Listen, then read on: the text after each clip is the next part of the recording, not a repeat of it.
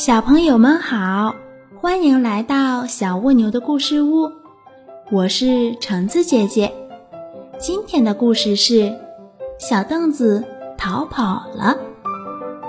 小象姑姑爱做的事情就是用铅笔在家里的小凳子上画圆圈，一圈、两圈、三圈，她画的可认真了。小象姑姑说。我要画一个大泳池，还要画一片大海，再画一些游泳圈，让大家都来这里游泳。小凳子哭着说：“姑姑，别画了，别画了，你把我的脸都画脏了，我还疼呢。”姑姑根本不听小凳子的话，她继续在上面画着圆圈。一个，两个，三个。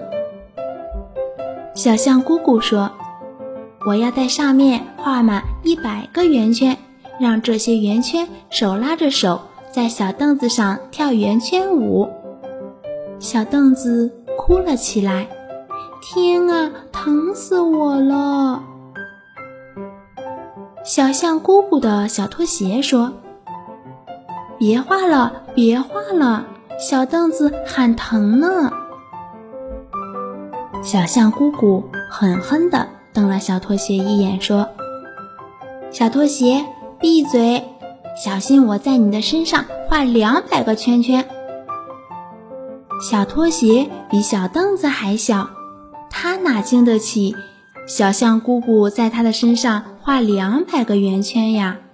于是小拖鞋不敢再说话了。小象姑姑玩累了，躺在沙发上，打起了呼噜。小拖鞋说：“小凳子，你赶紧离开这里吧。等小象姑姑醒来后，还会在你身上画圆圈，你还会疼的。”小凳子一边往屋外走，一边说：“是呀，我只能逃跑了。不过……”如果小象姑姑答应不在我身上画圆圈的话，我还是愿意回来的。小象姑姑醒来以后，发现自己的小凳子不见了，于是大声地喊着：“是谁把我的小凳子给搬走了？”这时候，空中飞来一些圆圈，它们手牵着手。一边跳舞一边说：“小象姑姑，小凳子已经逃跑啦！我们从小凳子身上逃了出来，我们自由了，小凳子也不疼了。”原来是这样啊！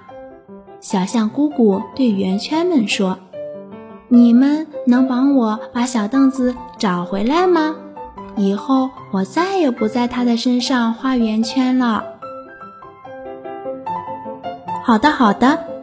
圆圈们说完，便手牵着手，唱着歌，寻找逃跑的小凳子去了。小朋友，让我轻轻告诉你，小象姑姑喜欢乱画，小凳子呀，痛得哭了。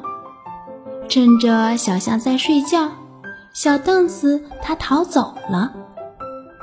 哎呀呀，哎呀呀！小凳子，回来吧！